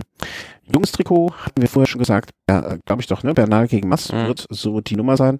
Da hat sich jetzt Chicone noch ein bisschen eingeschlichen, der noch rund eine Minute Vorsprung hat. Wird interessant zu sehen, inwieweit er aus diesem Zweikampf einen Dreikampf machen kann. Ne? Maximilian Schachmann auch da auf Platz 5, gar nicht so übel. Ähm, Bergwertung hat äh, Lutz Suda recht clever gemacht. Die hatten das Trikot ja mit Tim Wellens auf dieser Planche de Belfie-Etappe nochmal ausgebaut. Und dann hatten die halt am gestern äh, Thomas de Gent in der Ausreißergruppe, der da so ziemlich alles abgegrast hat für die. Und heute hatten die äh, die Spinot dabei, der das auch abgesichert hat. Also mannschaftstaktisch überragend gemacht von Dr. Mhm. Sudal. Ja, also wirklich äh, schön. Und ja, die wirklich wichtigste in meiner Augenwertung überhaupt, das Team zur Teamwertung. Äh, ja, da würde ich mit Sicherheit Eusebio und Su gewaltig geärgert haben, dass äh, ja, seine Mannschaft da momentan nicht vorne ist. Also die liefern sich da tatsächlich momentan in Zweikampf mit Dreixiger Fredo war wahrscheinlich, denke ich mal, auch der Grund, dass man Marc Soler heute noch rausgeschickt hat, damit man da zumindest äh, einen vorne hat und in der Teamwertung nicht zurückfällt. Ja. Die schöne Teamwertung. Naja. Ähm, Vielleicht noch an diesem Punkt mal jetzt so, einen Gesamtüberblick machen. Die Liste der ausgestiegenen Fahrer, wir haben es schon erwähnt, ne, eben. Alessandro De Macchi ist nach dem Sturz raus, ähm, TJ van Garderen raus, Christoph Laporte vom Team Kofidis äh, ist raus und Patrick, ich weiß nicht, was ausspricht, Bevin? Patrick Bevan? Bevan. Bevan. Und Nicolas E.D. Äh, raus. Was aber, ja, aber erstaunlich, erstaunlich wenig Ausfälle für eine Tour de France bislang. Und auch erstaunlich wenig, ähm, was man sonst ja aus der ersten Woche kennt, schlimme Stürze. Ne? Also so Stürze, ja, genau. Also ich denke, das, liegen das liegt an verschiedenen Faktoren. Zum einen ähm, war das Wetter eigentlich optimal. Also es hat in den Finals drin eigentlich nie richtig geregnet, was Stürze begünstigt oder es war auch jetzt nicht übermäßig heiß, war immer schönes Radfahrwetter, 23 Grad oder so. Und es haben sich auch, ähm, was ich denke auch ein Faktor ist, äh, verschiedene Teamärzte zu Wort gemeldet, beispielsweise der von Vonti Group Goubert, der gesagt hat, ähm, dass jetzt ähm, Tramadol verboten ist, dieses Schmerzmittel, mhm. ähm, was seit März verboten ist, hat einen großen Einfluss darauf, dass, dass es weniger Stürze gibt. Okay. Habe ich auch gehört, die Aussage. Dann dachte ich mir, haben sie sich denn vorher so zugedröhnt? Das ja, das soll, das soll ja die ähm, Konzentrationsfähigkeit und äh, Aufmerksamkeit ähm, sehr herabsetzen. Und von daher muss man auch mal da der, dem Weltverband, so sehr wir ihn auch immer kritisieren, mal ein Lob aussprechen. Das ähm, scheint Auswirkungen zu haben, dass man das verboten hat. Mhm. Aber dann, äh, ja, vollkommen richtig. Aber andererseits sage ich mir auch, Jungs, ey, denkt mal, also, weißt du, wenn ich mich so zutröde, dass ich so unaufmerksam bin und so etwas passiert. Also, ne, und das muss ja nicht nur ich sein, sondern das kann auch mein Nebensan sein, der, der so zugedrückt ist. Ne? Ein bisschen müssen die doch auch an sich denken. Ne? Also, ich, ich, ich gucke hier bei jedem Medikament, wenn ich mal ein Medikament nehmen muss, was zum Glück sehr selten vorkommt, aber wenn es dann mal sein muss, dann gucke ich auch drauf. Ich meine, klar, da steht auch drauf bei mir dann äh, irgendwie Vorsicht, wenn sie im Straßenverkehr dann unterwegs sind und so weiter und so fort. Ne? Und dann ist man ja zumindest so klug oder sollte so klug sein, sich selber zu überprüfen, wenn man irgendwie losfährt und eine längere Strecke fahren muss oder so, äh, ne? dass man sagt, alles klar, geht das noch, ähm, nehme ich das Medikament vielleicht mal lieber nicht, wenn ich am nächsten Tag irgendwie 200 Kilometer irgendwo hinfahren muss oder so und so weiter und so fort. Aber dass das so krass ist, das hat, also als ich diese Aussage gehört habe, hat mich dann schon ein bisschen erschüttert ist jetzt auch zu hart, ne? aber dachte ich mir schon so, mein Gott, da ist, sind die aber schon kaputt. Ähm, ja, aber wenn man ähm, beispielsweise ein, schweres Schmerzmittel, wenn da drauf steht, äh, man soll damit äh, kein Auto fahren, dann sollte man damit auch kein Fahrrad fahren. Also eben, genau. Ja, ja, total, ne? Also nicht am Straßenverkehr teilnehmen. Und das ist ja nochmal ein bisschen härter als Straßen, am Straßenverkehr teilnehmen, was da betrieben wird. Insofern, ähm, wenn das stimmt, was der Arzt gesagt hat, dann das, das fände ich fast genau, also dann finde ich einerseits vollkommen richtig, ist sehr gut, ähm, dass es jetzt dann damit vorbei ist. Ja, ein anderer Faktor ist natürlich auch, denke ich, sieht man auch die Auswirkung, dass es nur noch acht Fahrer pro Team gibt. Das, jetzt, das wollte ich ja noch gerade erwähnen, ne? Genau, dass es acht Fahrer pro Team sind und ähm, ja, dass, dass jeder Fahrer dann wichtiger ist und äh, ja, und vielleicht auch, wie soll man das sagen, ne, vielleicht die Steckenführung dann doch ein bisschen so gemacht, dass es, dass man immer mehr auf die Fahrer, auf die Sicherheit der Fahrer äh, achtet und nicht solche äh, kurzen Kurven noch, also dass man die Finals auch ein bisschen besser plant, ne, dass es vielleicht, dass gefährliche Situationen vermieden werden. Vielleicht kommt mal hier oder der, der eine oder andere Tag vor, der nicht anders geplant werden kann, aber dass man das sozusagen nicht nur darauf achtet, okay, die Zielgerade ist heute vom Rathaus, sondern sich überlegt, hm, wenn wir drei, vier 90 Grad Kurven fahren müssen, damit das so kommt, vielleicht legen wir das Ziel dann doch woanders hin. Ne? Ich glaube, das ja, es waren schon doch einige knifflige Finals dabei, also es war auch teilweise ein bisschen, bisschen Glück, dass da nicht mehr passiert ist, aber ja. Aber apropos, ja, wo wir schon so bei Schmerzmitteln oder generell so ähm, Sachen sind, die man einnimmt, können wir vielleicht in der nächsten Sendung oder in der nächsten Sendung auch nochmal drüber über das Thema Ketone sprechen. Hm, helf mir auf die Sprünge. Ja, Ketone sind im Prinzip so chemische Verbindungen oder Brennstoffe, ein Brennstoff des Körpers, ähm, der konträr zur Glucose ähm, sozusagen die Glucose als Brennstoff ersetzt. Mhm. Das äh, scheint ein großes Thema ähm, im Peloton zu sein. Da werde ich nochmal versuchen, ein bisschen zu recherchieren. Ja, wenn du hast, äh, schick mir gerne Links, können wir gerne, also äh, wie ich kurz angedeutet habe im Vorgespräch, ich habe in den äh, in anderthalb Wochen so ein paar Tage, wo ich auch noch ein bisschen mehr Zeit habe, also mal Zeit habe, äh, wo ich mich gerne diesem Thema widme und ich habe da auch schon so im Auge eine Gelegenheit, äh, wo wir das vielleicht gut einfließen lassen können. Also auf jeden Fall, ich bin an sowas mal sehr interessiert auch. So, also nicht, weil es für mich relevant wäre, aber einfach aus Neugierde. Ähm, das wäre vielleicht ganz gut. Machen wir doch jetzt einfach mal die Vorschau für die nächsten Tage, was uns erwartet. Wir haben jetzt geplant, das sage ich jetzt schon mal direkt, ähm, wenn alles normal läuft, wenn nichts Außergewöhnliches passiert, was bei uns immer mal sein kann, dass wir die nächste Sendung am kommenden Donnerstag aufnehmen werden. Und ich würde sagen, da schmeißen wir auch mal wieder den Stream an, äh, um euch daran teilhaben zu lassen, wenn ihr möchtet. Wie gesagt, den Link schicken wir von Twitter und Facebook nochmal rum. Mhm. Aber bis dahin wird es ja, ähm, habe ich noch eine lustige Anekdote gleich, äh, wird es noch drei Etappen geben.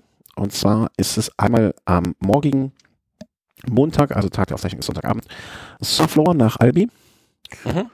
Auch wieder 217,5 Kilometer, aber ich denke, auch wenn es da ziemlich viel rauf und runter geht, noch am Anfang durchs Zentralmassiv, ähm, tendenziell geht es halt den ganzen Tag bergab, sollte das dann doch eine gute Möglichkeit sein für die Sprinter.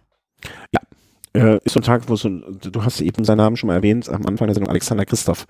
Könnte, stelle ich mir gut vor, dass er an so einem Tag, wenn's, wenn er noch die Beine hat, ähm, da gut reinhalten könnte. Ne? Das sind vier, drei, drei, drei Berge, ne? also vier gewertete Berge.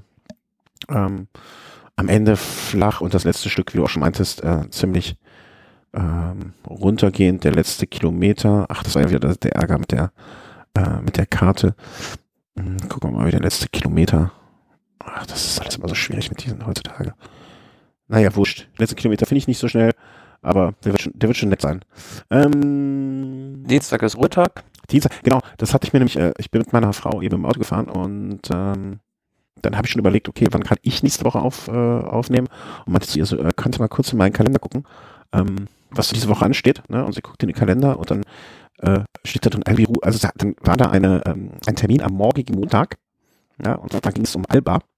Und am nächsten Tag steht da Albi-Ruhetag und ich hatte das, äh, Albi, das I habe ich als A gelesen. Und ich so, ich so, hä? Das passte so gar nicht in den Kontext und es war auch so ganz normal. Also es steht nichts anderes in meinem Kalender am Dienstag außer einmal Ruhetag. Und ich so, hä, was ist das denn? Und dann fiel mir, dass der Ruhetag ja verschoben ist diesmal. Und äh, also, ne, wir, wir haben geschritten. Du sagst ja, das ist gar nicht so selten. Ich sag, Dienstag Ruhetag geht auch nicht. Naja, Dienstag Ruhetag, ähm, da äh, wird es nicht geben. Ähm, Mittwoch. Ja, ist auch wieder eine Gelegenheit für die Sprinter, eine Flachetappe. Mhm. Sind nur 167 Kilometer, mal ein bisschen kürzer von Albi nach Toulouse. Ich behaupte jetzt mal, dass, ja, ich die werden frisch sein, also einigermaßen wieder frisch sein, die Sprinterteams nach dem Ruhetag und ähm, zumal es dann auch erstmal die letzte Gelegenheit ist. Ja gut, ich hätte gesagt, ne, also vielleicht wird das auch nochmal, nee, du hast schon recht, die Argumente für eine Sprintetappe sind schon mehr als eindeutig. Äh, das wird am Donnerstag definitiv äh, etwas für die Sprinter. Und ja, dann am kommenden Donnerstag, also der Tag der nächsten Aufzeichnung, da wird dann der Tag sein, wo Alaphilippe aus dem äh, Trikot gefahren wird, glaube ich einfach mal. Ähm, ja, bis dann wird das, denke ich, noch verteidigen können. Und ja. dann, ähm, ja, ist die Frage, ob er über diese beiden, also es sind 210 Kilometer gut nach Bagna de Bigorre von Toulouse aus, zwei Erstkategorieberge der Resort und der Orquet d'Anciran. Ähm, ja, das ist die Frage, ob Alaphilippe das noch übersteht. Ähm, bin ich gespannt. Äh, ich gebe mal die Prognose ab. Äh, nein. Wird er nicht? Auf jeden Fall ist es ein Tag für eine Ausreißergruppe. Also unter den Klassementsfahrern, wir haben es in der Vorstellung schon gesagt, das ist diese typisch erste verschenkte Pyrenäen-Etappe, wo im Klassement eigentlich nichts passieren kann, weil es von oben noch viel zu weit weg ist ins Ziel vom letzten Berg. Ähm, ja, werden wahrscheinlich eine Ausreißergruppe durchkommen und ich tippe mal ein dezimiertes Feld um 60 Fahrer dahinter. Hm, ja. Und weißt du, wen ich an dem Tag äh, dem, im Auge haben werde? Ähm, Nibali. Entweder für die Ausreißergruppe, das versucht, er ist jetzt mit 8, 9 Minuten äh, schon eigentlich weit weg. Ähm, Klar. Aber nicht weit genug eigentlich auch. Ne? So, also hätte er 12, 13, würde ich schon eher sagen, äh, gar kein Problem. Mit diesen 8, 9 Minuten finde ich es da. Also entweder Ausreißergruppe oder er kommt mit diesem 60-Mann-Feld, was du eben erwähnt hast, ähm, kommt damit über, die, über den Höhe drüber und äh, stürzt sich dann in die Abfahrt und wird dann jemand sein, der vielleicht noch mit ein, zwei Helfern, vielleicht geht da so ein, ähm, ja, weiß ich, so ein Lander mit oder so, dass die dann versuchen, äh, sich von den Favoriten abzusetzen und schaffen es auch und kommen damit so zwei, kommen ähm, eine Minute, zwei Minuten nach dem Sieger und äh, zwei Minuten vor dem Hauptfeld rein. Das ist jetzt mal so äh, ganz, ganz, ganz gewagte These für Donnerstag. Hm, also, ja, wie gesagt, ich glaube, da kommen Ausreißer durch bei den Favoriten.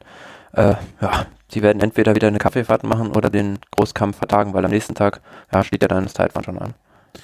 Also, wenn du so, so elegant darüber hinweggehst, was ich gesagt habe, ist das meistens für mich der Zeichen, dass du glaubst, dass das völliger Bullshit ist. Aber das ist okay. Ähm, völlig in Ordnung. Ähm, ja, aber bis jetzt eine Tour, die, äh, also um den Bogen zum Anfang zu spannen, ähm, ich glaube auch nicht, dass das die beste erste Woche ist, die wir je gesehen haben, aber es ist definitiv unter mancherlei Gesichtspunkten eine gute erste Woche. Wenig Verletzte, wenig Stürze, vor allem keine Favoriten, die rausgeflogen sind in dieser ersten Woche. Ne? Wir, wir, wir erinnern uns an damals äh, die Tour, wo, wer war das nochmal? Weiß ich, Quintana und, und äh, Froome, die rausgeflogen sind? Oder was war, ja, Contador und Froome, ja, genau. 2014 mal. Oder es gab auch den Fall, dass Froome, äh, beziehungsweise äh, Quintana mal einen großen Rückstand kassiert hat. Ja, ne, also alle sind gut durchgekommen. Bis auf Vogelsang, der einen Sturz auf der ersten Etappe hatte, aber ja, ja selbst so ein Richie Port ist bislang unbeschadet durch diese erste genau, Woche. Genau, wenn Richie Port unbeschadet durch die erste Woche kommt, dann war es eine gute Woche. Äh, insofern, das werde ich, das sehe ich jetzt mal als erfreulich an. Und ähm, ja, das kann so weitergehen. Also äh, ich, ich muss mich derzeit leider Gottes meistens mit den Zusammenfassungen am Abend irgendwie über, über Wasser halten, aber das ist ja schon mal gut. Das ist ja immer besser als nichts. Und ja, wir freuen uns mal von euch zu hören, wie ihr die erste Woche äh, überstanden habt, überlebt habt und wie es euch gefallen hat. Ähm, beste Tourwoche ever. Ja, war ganz gut. Wie was haltet ihr davon? Und ähm, ja, freue mich, freue mich, dass es jetzt so weitergeht. Ähm, an dieser Stelle erstmal, falls es so sein sollte, dass in dieser Aufnahme vieles geknackt und die schlechte Qualität, Tonqualität war, das kann durchaus sein. Hm, dann danke, dass ihr bis hierhin durchgehalten habt. Ich versuche das jetzt in der Nachbearbeitung noch rauszu, rauszuarbeiten. Ich hoffe, das geht. Wenn nicht, äh, dann soll es eine einmalige Angelegenheit gewesen sein. Punkt eins. Punkt zwei. Ja, wie immer danke für eure Unterstützung ähm, via Amazon, wenn ihr dort bestellt. Über, auf unserer Seite gibt es Unterstützen und dort ein Suchfeld. Wenn ihr das macht, kriegen wir etwas ab. Vielen, vielen herzlichen Dank dafür. Ähm, PayPal-Spenden, Patreon, ähm, Überweisung, alles, was da reinkommt. Ähm, da kann ich jetzt zum Beispiel ein kleines Mischpult bestellen, womit ich äh, jetzt dann dafür sorge, dass es diese Knackarbeit nicht mehr geben wird. Und ja, dafür alle danke für eure Unterstützung. Auch immer wieder schön, am vergangenen Samstag war ich an einer Veranstaltung, bin ich mitgefahren, wo dann auch Hörer waren, immer wieder schön euch zu treffen. Wenn ihr bei sowas seid und äh, dann sprecht uns doch ruhig an. Ne? Also wir ne? also wir freuen uns immer, da auch mal eine kurze Rückmeldung zu bekommen von euch. Ähm, aller, jeder Art. Ja? Also alles super. Gut, dann Thomas, äh, sag ich mal bis Donnerstag. Habt eine schöne Woche. Ja, bis Donnerstag, genau. Und äh, schön viel Tour gucken, ihr, wir und alle anderen. Tschüss. Ciao.